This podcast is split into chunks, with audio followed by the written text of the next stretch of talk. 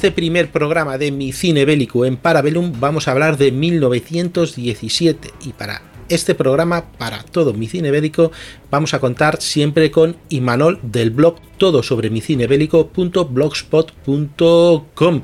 Hola Imanol, ¿qué te pareció la película? Muy buenas, pues la verdad que eh, en mi opinión es, se trata de una de las mejores películas bélicas rodadas en el siglo XXI. Toma, si empiezas bien, ¿eh?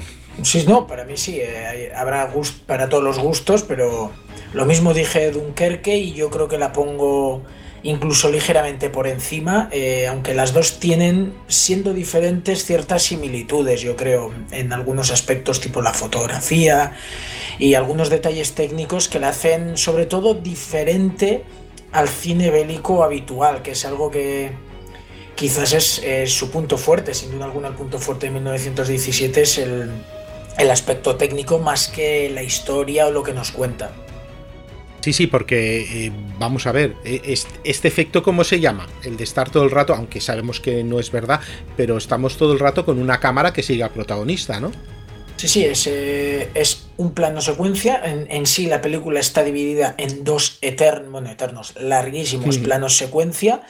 Obviamente, tanto por tema de, por si alguien se equivoca, como por tema de grabación, por muchos aspectos técnicos eh, se tiende, bueno, se necesita trucar. Es verdad que hay gran parte del metraje que, que mm. yo creo que se rueda del tirón. Eh, gran parte, lo que pasa que hay unos pequeños trucos que al ojo humano, al que no está habituado o incluso al que ve cine, eh, tú lo ves y te cuela perfectamente. Dices, es que no pueden trucar. Hay alguna escena que dices, bueno, cuando entran a un búnker y dices, cuando se pone en negro, pero por ejemplo, la primera vez que entran en un búnker, en el búnker donde está Colin Firth, para explicarles la misión, no llega a verse la imagen en negro al 100% en ningún momento. Es decir, dices, ahí no, puede que no se haya llegado a trucar. En la trinchera alemana sí que llega a haber un fragmento pequeñísimo que la imagen llega al negro y, aunque es muy pequeño, ahí pueden colar, eh, pueden a la hora de jugar con el montaje, un montaje que parece sencillo pero no lo es porque tienes que todos, eh, todos los puntos concretos unirlos para decir en este punto es donde teníamos que parar justo porque ya no se ve movimiento en la pantalla y ahora añado este otro plano de aquí, eh, pues yo que sé, cuando pasan por detrás de algunas piedras, de algún árbol,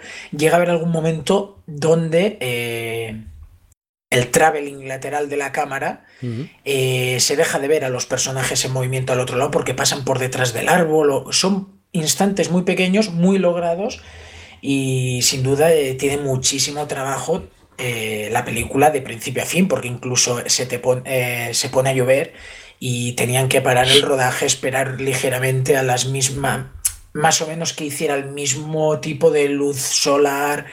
La verdad que en ese sentido fue muy laborioso y necesitas muchísima planificación, o sea, eh, desde el director hasta los mismísimos extras, necesita todo el mundo saber qué tiene que hacer en la escena, porque con que uno la líe un poquito más de la cuenta, eh, das al traste quizá con cinco minutos del tirón rodados, por poner un ejemplo.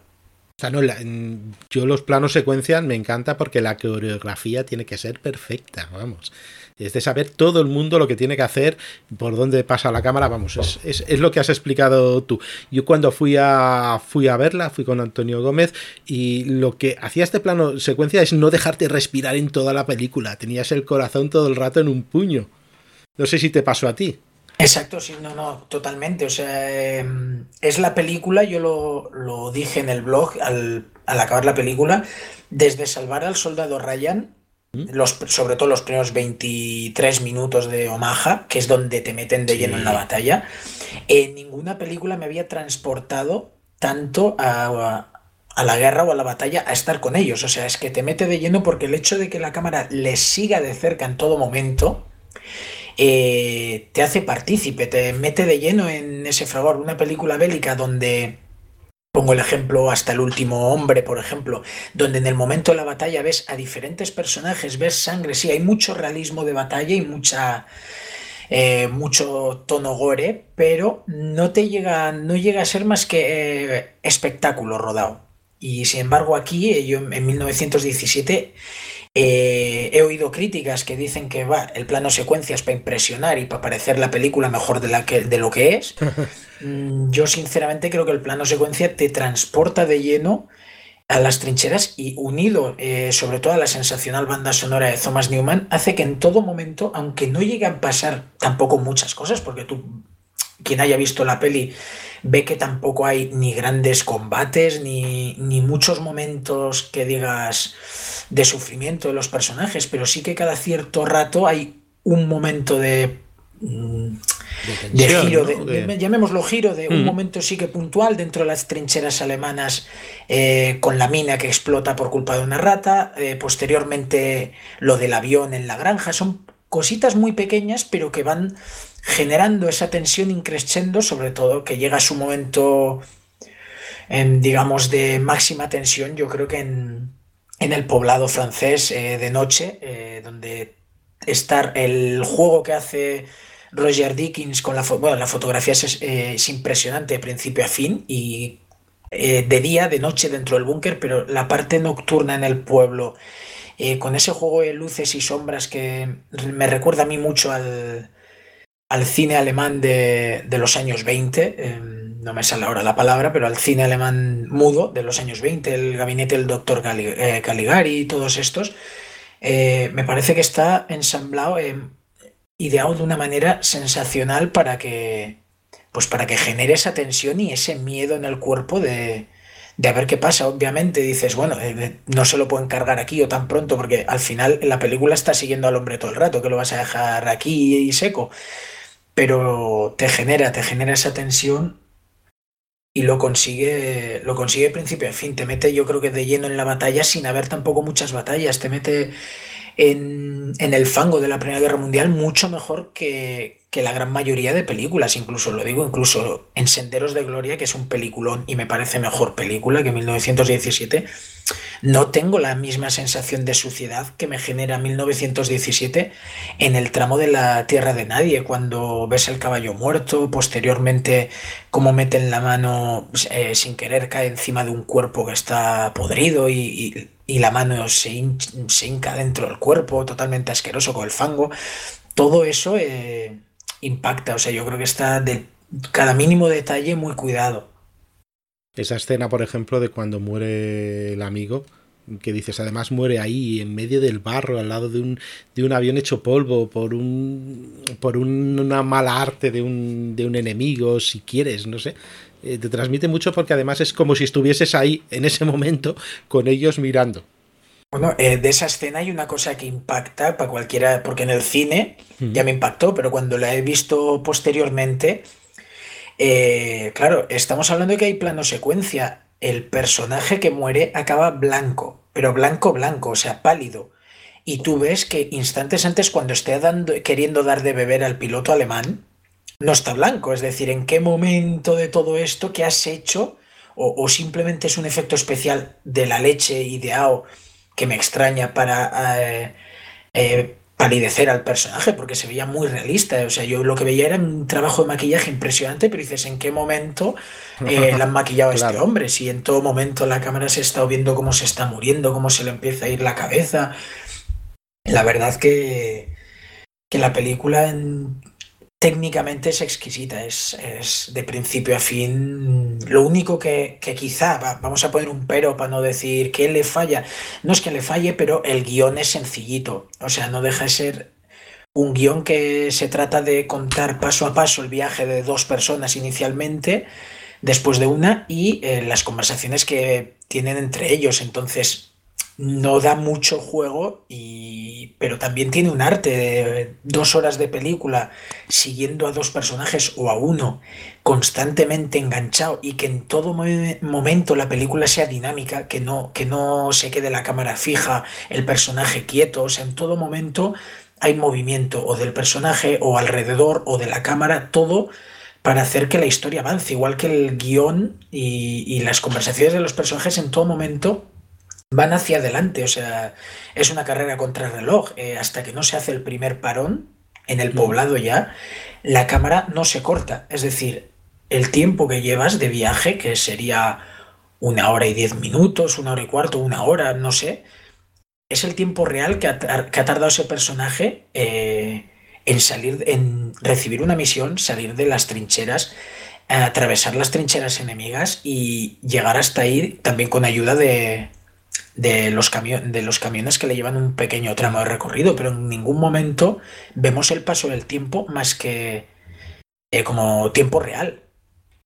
Sí, sí, que no, no, es tampoco esta trampa que hace en Dunkerque Nolan, ¿no? Que realmente hay tres tiempos diferentes que luego confluyen en uno, sino que, bueno, ahí no hay, no hay más remedio porque no hay, no hay tres historias, solo, solo hay uno. Has dicho que son dos planos secuencia y, claro, te refieres cuando, el, cuando entra en este pueblo fantasma, digamos, que luego juega también con esas luces eh, presentando ese pueblo fantasmagórico y pues tiene una, una reyerta con un, con un soldado alemán y él se desmaya, ¿no? y luego entra. Supongo que te refieres a eso, ¿no? Que sí, sí, ahí, es el único momento donde el espectador ve un corte al 100%, es decir, eh, llega donde el poblado alemán, que también es impresionante verle atravesar el puente con, la cámara detrás suyo. Eh, llega y eso es, tiene un, bueno, una pequeña reyerta, eso es, con, con un soldado alemán, queda desmayado y cuando despierta ya vemos que es de noche.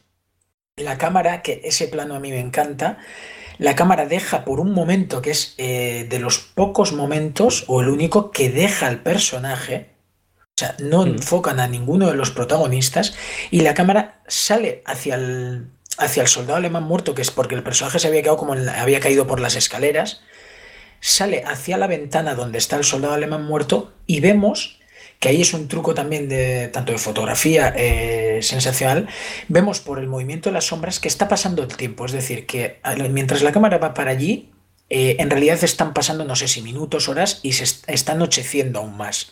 Bueno, anocheciendo más y que se está quedando ya cerca de, amanecer, porque de hecho cuando escapa del pueblo 10-15 minutos después ya se ve que está amaneciendo. Eh, y una vez la cámara atraviesa la ventana, bueno, la ventana que está sin cristal ni nada, ya vemos que abajo ya aparece nuestro personaje y la cámara baja por grúa, baja y vuelve a seguir al protagonista principal, a McKay, eh, bueno, el, cabo Scofield es su personaje, y, le sigue en ese tramo que, eh, bueno, es el tramo de más acción de la película, todo hay que decirlo, porque ahí sí que empieza a encontrarse con alemanes, intenta escapar, y la verdad que para mí el momento de la cámara saliendo por la ventana, toda la escena nocturna, eh, para mí es lo mejor, lo mejor tirado, lo mejor trabajado de la película, que ya digo, de principio a fin está trabajada de una manera sensacional. Realmente a mí lo que me maravilló es lo que has dicho tú, de cómo en un plano secuencia, aunque en el segundo plano secuencia, hace pasar el tiempo sin, siendo un plano secuencia, es decir, tienes que pasar ahora para la historia unas cuantas horas. Y cómo, qué truquitos se, se busca para, bueno, ahora desaparece, ahora aparece cuando, cuando está amaneciendo, luego con el truco de los camiones, etcétera. La verdad que está muy, muy bien, técnicamente eh, me encanta. Escucha, ¿qué más me puedes contar de esta película? Bueno, pues eh, a mí me gustaría contar un detalle, pues, no sé si Sam Mendes es muy religioso, pero hay un detalle ligeramente religioso que quizá escapa a los ojos de, quien ve la película, o quizá es teoría ida de olla mía, pero cuando él consigue salir del poblado, de las tinieblas, porque realmente tú ves el juego de luces y sombras, recuerda estas películas de terror que he dicho de eh, Nosferatu y todo este cine alemán de los años muy expresionista, ¿no? Eso es. Eh, sí, el, que ha hecho Tim Burton toda la vida. O el que hacía Tim Burton cuando molaba. sí. Pues cuando era Tim Burton, ¿no? Eso es, cuando era Tim Burton y no lo que es ahora. Y cuando salta al puente, mm, también es impresionante el, lo del río, es que todo. Eh, me puedo detener en cada pequeño momento, pero esa escena. Eh, cuando él medio despierta, que casi se ahoga y así, llega a ver la, mm, el cerezo en flor, que era algo, uno de esos pequeños detallitos que se meten en el guion de una película para recurrentes, y era una conversación que habían tenido en la granja eh, con su compañero. Entonces, en cierto modo, cuando él está en el río eh, después de salir de la oscuridad y ves, eh, ves que le caen estas flores, en cierto modo, aunque tú sabes que está vivo, eh, no deja de ser como algo onírico, como que el personaje quizás eh, no sabe, él mismo no sabe si está vivo o está muerto. Y esto llega a un punto aún mayor cuando él eh, choca contra un árbol donde se están chocando todos los, todos los muertos van a parar a ese árbol y en el río y ves eh, cuerpos descompuestos, inflados, hinchados totalmente, pero a mí me daba asquito la escena, ¿eh? Y él intentando salir del río a través de esos muertos, que es como si en cierto modo está todavía saliendo de entre los muertos hacia la luz, una luz que queda eh, como detalle religioso en el momento en el que él una vez consigue salir del río, hecho, hecho polvo y cansadísimo, empieza a oír una cancioncilla al fondo que en cierto modo es la que le llama, es la que, es la que sigue, él va siguiendo esa cancioncilla que no deja de ser una canción de misa. que, que, cantan los ángeles, sí, exacto. Es una canción de misa que poco a poco va cobrando más sentido a medida que se aproxima y que, eh, curiosamente, es su destino. O sea, cuando él llega ahí, ha salido de, la oscuridad, ha salido de entre los muertos y siguiendo esa vocecilla de los ángeles que decimos, eh, llega precisamente donde tenía que llegar para cumplir la misión, que ya no es que a él le interesara la misión, sino que se lo había prometido a su amigo, que era el verdadero, el que estaba más interesado en la vida eh, de todas esas personas, pero sobre todo porque su hermano estaba ahí, si no, no hubieran perdido el culo tanto por ir corriendo. Y bueno, ese pequeño detalle de cómo, de la oscuridad, de, ese momento onírico de tú sabes que está vivo, pero el personaje mm, duda, yo creo, de si es todo un sueño y ha muerto o, o sigue vivo hasta que se da con los muertos e intenta salir de ahí a trompicones.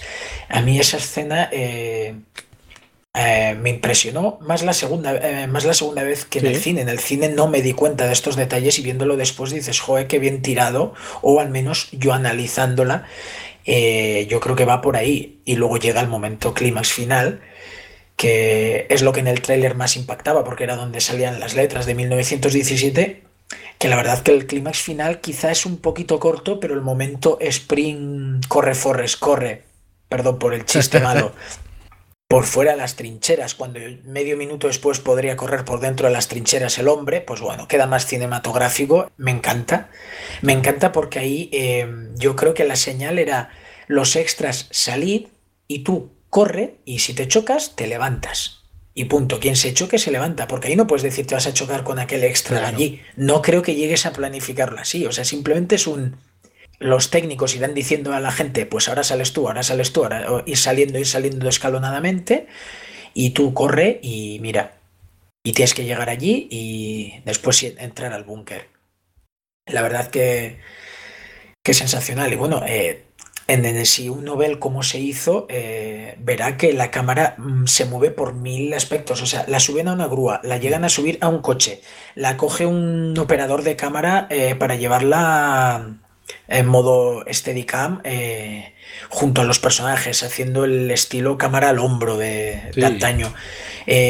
pasa la cámara por mil lugares que no sabes ni cómo ni dónde van cambiando de operador de cámara. En operador de cámara todo perfectamente preparado para que vayan siguiendo el camino y a los personajes, pero sobre todo lo impresionante es eh, los escenarios, el realismo de todos los escenarios, uno junto al otro, porque muchos de ellos tenían que estar unidos, porque eh, sales de un sitio y vas a otro. Eh, las dos primeras trincheras y la tierra de nadie tenían que estar unidas sí o sí. Después sí que podían trucar, porque dentro de la trinchera alemana sí que hay truco con a partir de la bomba, con lo cual puedes hacer en un escenario diferente del que salen después a la zona esa de los cañones alemanes. La verdad que, es una película para ver el cómo se hizo, eh, porque es necesario ver un cómo se hizo esta película para saber realmente todo el trabajo que hay detrás de, cómo conseguir ese realismo que no cante el, el hecho de estar siguiendo a los personajes una vez tras otra. Y a mí no me agobió. Bueno, más allá de la sensación que quiere generar.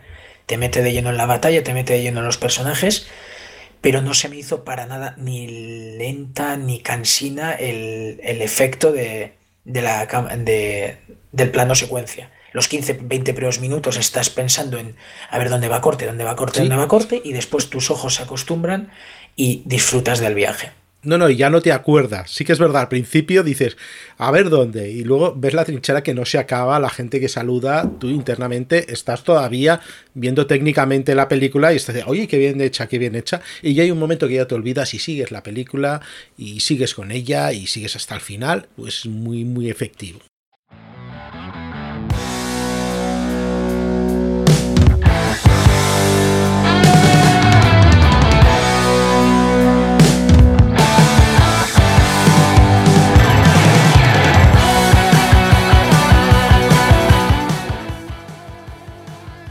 Para la semana del 21 al 27 de septiembre en la factoría Casus Belli tenemos lunes en Spotify estrenamos la serie mensual de cine en Parabellum y la hemos llamado Mi Cine Bélico. Cada mes con Imanol López analizaremos una película bélica desde el punto de vista cinematográfico y el histórico. En este primer episodio, Sam Mendes, 1917. Martes, en Casus Belli, armas desesperadas de la Homeguard. A mediados del 40, en plena batalla de Inglaterra, el desembarco alemán está más presente que nunca en las mentes de la población. Así que hay que inventar lo que sea para crear unas defensas creíbles. Un crossover con Bellum Martis.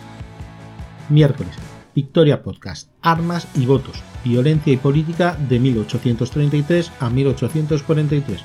Es decir, Primera Guerra Carlista y la regencia de Espartero, 10 años que probablemente marcaron parte de la actual historia de España. Y en abierto, Zulu, los mitos de Shaka, donde conoceremos la historia de uno de los líderes militares más extraordinarios del siglo XX. Jueves, en Carros 10 no podía faltar el Panzer III. Creo que es ya casi uno de los últimos Panzers que nos faltaban, un tanque imprescindible en los primeros triunfos de la Wehrmacht. Domingo, en Casus Belli Podcast, continuamos con la caída de Francia el último episodio donde después de Dunkerque quedaba ocupar el resto de Francia a la postre Italia les declara la guerra y varios oportunistas con Pétain a la cabeza hagan formando el régimen de Vichy y firmando el armisticio.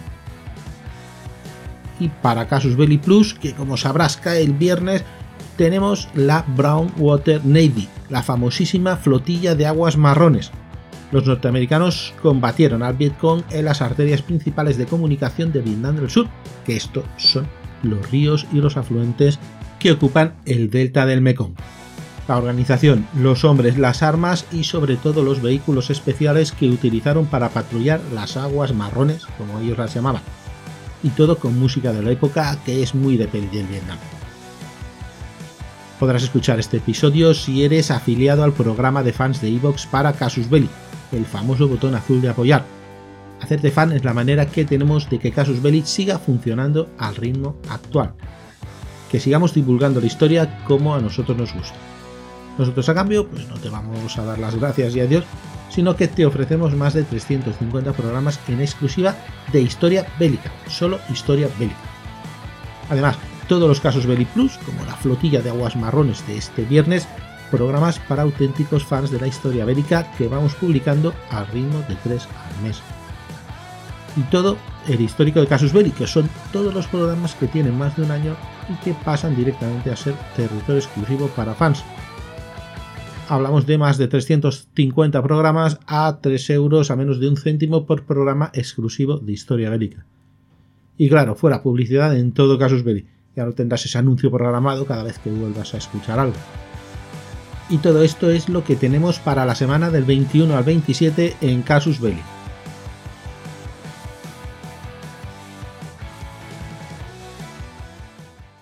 Y ahora me toca a mí un poco darle el aspecto histórico, ¿no? ¿Y dónde nos encontramos? Pues estamos a principios de 1917 y está encuadrado en la Operación Alberic. ¿Y qué se trata de la Operación Alberic? Bueno, pues eh, resulta que teníamos una antigua línea defensiva que entraba, digamos, en, Francia, son los alemanes, ¿no? Entonces los alemanes planifican abandonarla. ¿Para qué? Para irse a la nueva línea Hindenburg, un poco más atrás. ¿Qué consiguen con, con liberar este saliente? Por supuesto, todo en secreto, eh, todo bien preparado.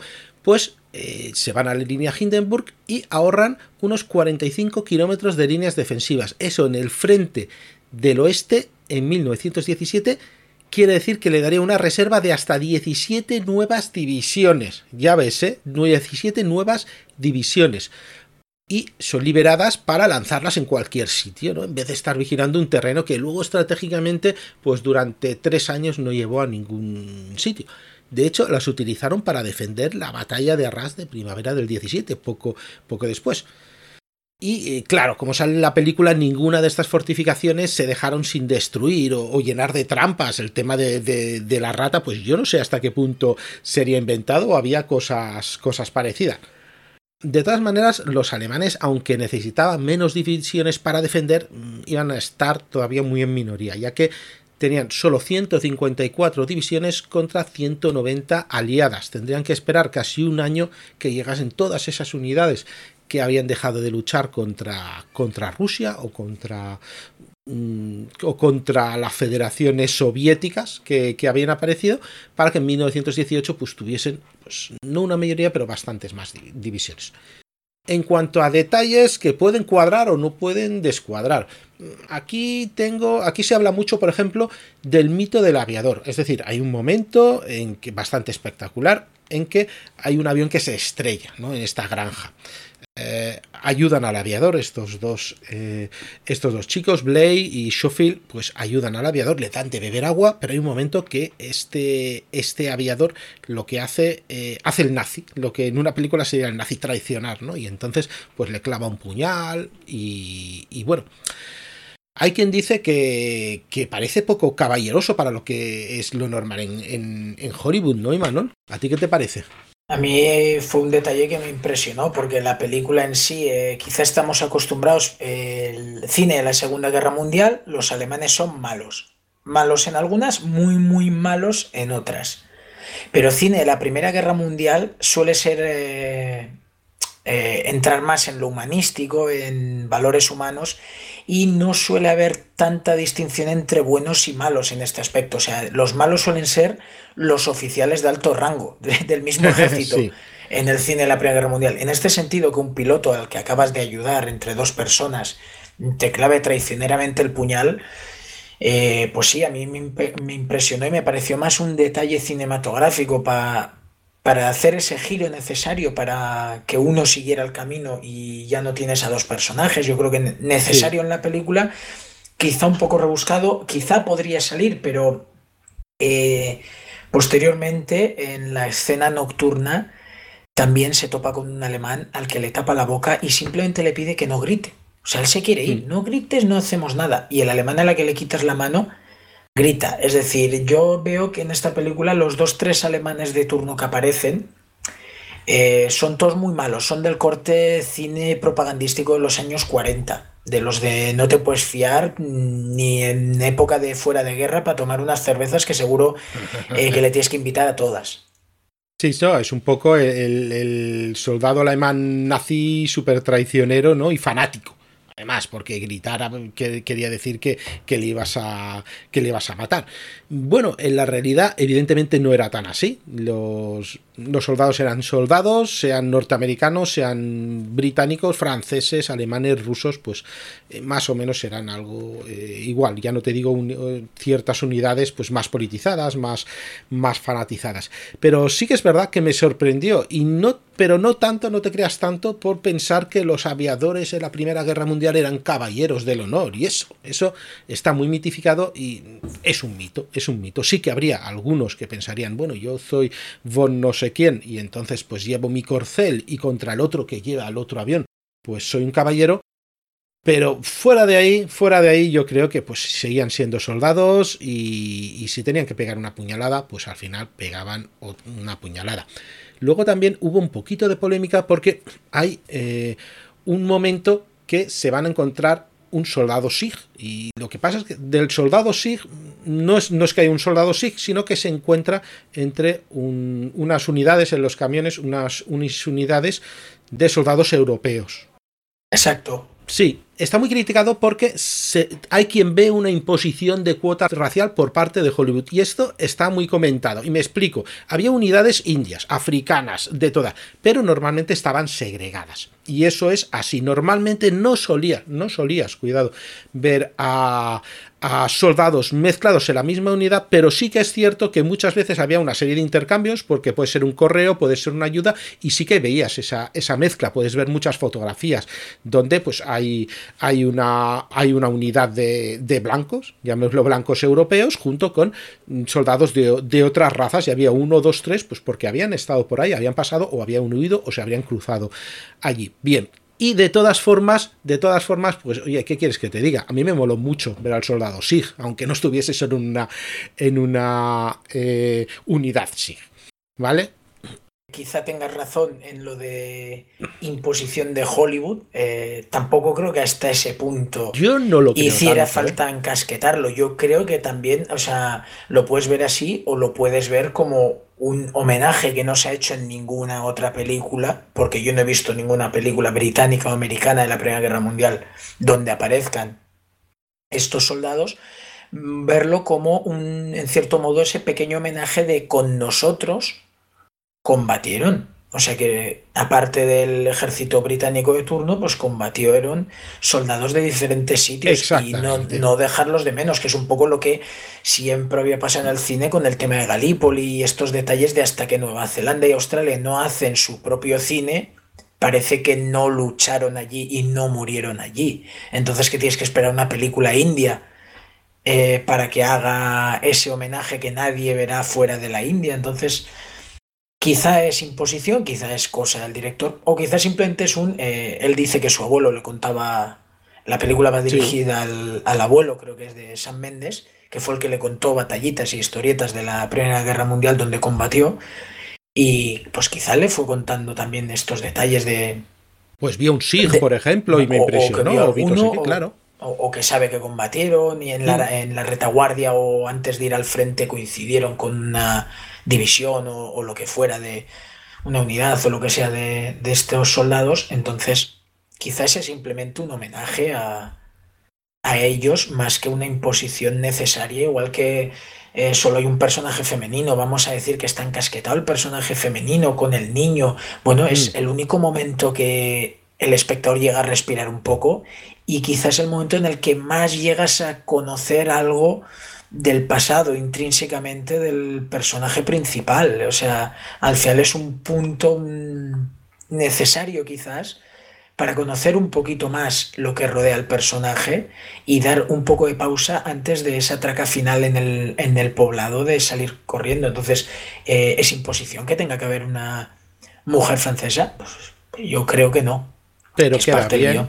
Sí, queda bien. Además, te enseña un poco el tema de, de, los civiles. Alguien muy desesperada que tiene muy poco protegida, que tiene que proteger a todavía alguien más desprotegido y todo, todo ese enfrentamiento, todo ese drama que, que, tiene. A mí me parece bastante bien llevado y no es meter, no es como otras películas que a lo mejor te meten una escena de amor forzadísima. Pues no. No, no aquí, al menos no hay escena de amor, menos mal.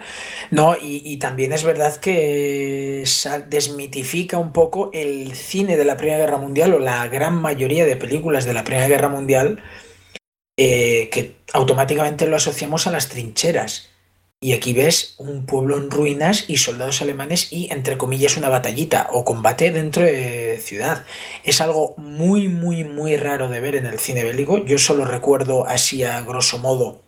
En Sin Novedad en el Frente creo que había alguna batallita cercana, pero casi todo era trincheras pero recuerdo una película francesa que se llama Las Cruces de Madera, que lo que me impactó de esa peli, que es de los años 30, es como la versión francesa de Sin Novedad en el Frente, y lo que me impactó es que el, los combates día tras día eran por eh, eliminar al enemigo dentro de una localidad, de un poblado francés. Es decir, franceses contra alemanes dentro de, Con civiles de un pueblo por el medio, francés en ruinas, todo, y eso es raro de ver en el cine de la Primera Guerra Mundial. Joder, pues, pues la verdad que sí, esa, esa me la tengo que apuntar.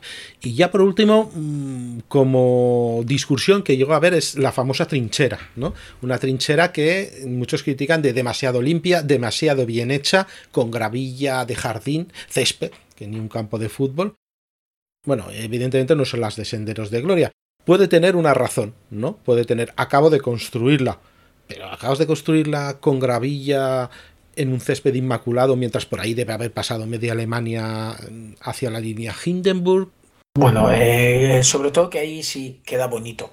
Es, eh, es, tema estético, es tema cinematográfico. Eh, el tío, si llega a sprintar por una tierra de nadie como la del principio de la película, se torce el tobillo tres veces en los primeros 50 metros. Porque tú ves los hoyos con los caballos muertos, con las alambradas, con todo de la primera trinchera y lo comparas y no tiene nada que ver. Pero sí que para mí cuela, porque ya te lo explican, han estado cavando la trinchera la noche anterior, creo, para lanzarse al ataque. Y también te han explicado que los alemanes están en teoría en retirada, con lo cual tiene lógica que los alemanes no hayan hecho ruido, no hayan, no hayan querido montar trifulca hasta que no se iniciara el ataque, que además como todo el mundo sabe, bueno, has dicho que sin apoyo de artillería, es verdad. Es decir, como todo el mundo sabe, en la Primera Guerra Mundial primero tocaba avisar con mm. constantes petardazos al enemigo de, ojo que cuando pare, a los 10 minutos atacamos. Sí, sí, sí, no, y además eh, cuando era corta, de sorpresa, eran solo dos horas, y, recalco solo dos horas, o sea que, que no es que fuese una cosa corta, a lo mejor podía ser una preparación artillera de, dos días, eh, tranquilamente. Y bueno, yo pienso que también aquí la estética pasa por encima de la historia, vamos, es una peli, no es un documental, y las películas tienen su propio lenguaje, y si necesitamos una trinchera inmaculada, vamos a poner una trinchera inmaculada, ¿no? Y yo creo, a mí, a mí me queda bonito y es el contrapunto a las que hemos visto anteriormente. Ves la trinchera aliada, eh, bueno, británica con todos los soldados, modo senderos de gloria, pero cambiando franceses por británicos, recuerda mucho a esa. Y ves la alemana, donde recalcan, que ya lo hizo Chaplin hace más de 100 años en Armas al Hombro, recalca eh, lo bien que viven los alemanes en comparación a ellos. De hecho, las trincheras eh, no sé si es verdad, pero en la mayoría de las pelis eh, parecen ligeramente más altas o mejor edificadas las alemanas, como si se fueran a quedar mucho tiempo ahí, mientras los británicos las hacían, pues venga, las hacemos ahora para que igual en tres días no estamos, cuando luego se tiraron meses. Entonces, yo creo que es uno de esos detalles que en el cine se han visto y que aquí se recalca también eh, cuando entran a la trinchera enemiga y ven las camas de, de recién abandonadas de por los alemanes y así. Y dicen, joder, que, que como qué lujo comparado con donde dormimos nosotros. Sí, sí, sí. Nosotros duermen primero las ratas, luego nosotros. Los alemanes luego duermen primero los alemanes y luego ya, ya duermen las latas, eh, las ratas. Sí, sí, sí que era verdad. Están bastante mejor preparadas. Incluso muchas con hormigón, que, que cuando avanzaban decían que tienen hormigón, que ponen las trinchadas con hormigón. Y sí, ya se habían, ya se habían asentado. Bueno, pues eh, yo creo que hasta aquí eh, la película 1917 que pudimos disfrutar. Esta sí en cine. Ya vendrán algunas que no hemos podido. En cine en el 2019. Eh, llegó, en 2020, llegó ya en enero, realmente se comercializó ah, ya en 2020, aunque cuenta como del año pasado cara a los Oscars y esas cosas, pero la película en sí llegó a las salas de casi todo el mundo en 2020, a principios, antes del COVID, lo cual está bien porque es se pudo disfrutar. No me quiero imaginar si esta película hubiera tenido que pasar eh, atrasarse un año o cosas así, porque era un proyecto que yo tenía muchas ganas de ver, como en su día Dunkerque, y, y que no decepcionó y merece la pena haberla visto en, una sala grande. Bueno, pues Imanol del blog todo sobre mi cine bélico.blogspot.com también lo podéis eh, seguir en Twitter. ¿En Twitter cómo eras? ¿Todo sobre mi cine bélico? No, arroba mi cine bélico, más cortito. Ah, perfecto. Ahí más, más sencillo, que además tiene sus ligas de cine bélico, en que cada semana pues se van votando unos y otros. Ya verás, es muy divertido. Pues hasta aquí 1917, hasta aquí Parabellum. Un saludo, Imanol. A ti.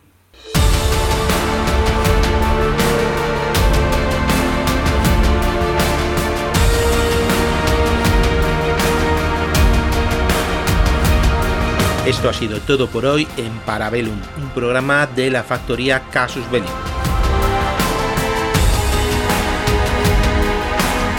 ¿Quieres más? Puedes visitarnos en Casus Belli Podcast o en Victoria Podcast en iVoox.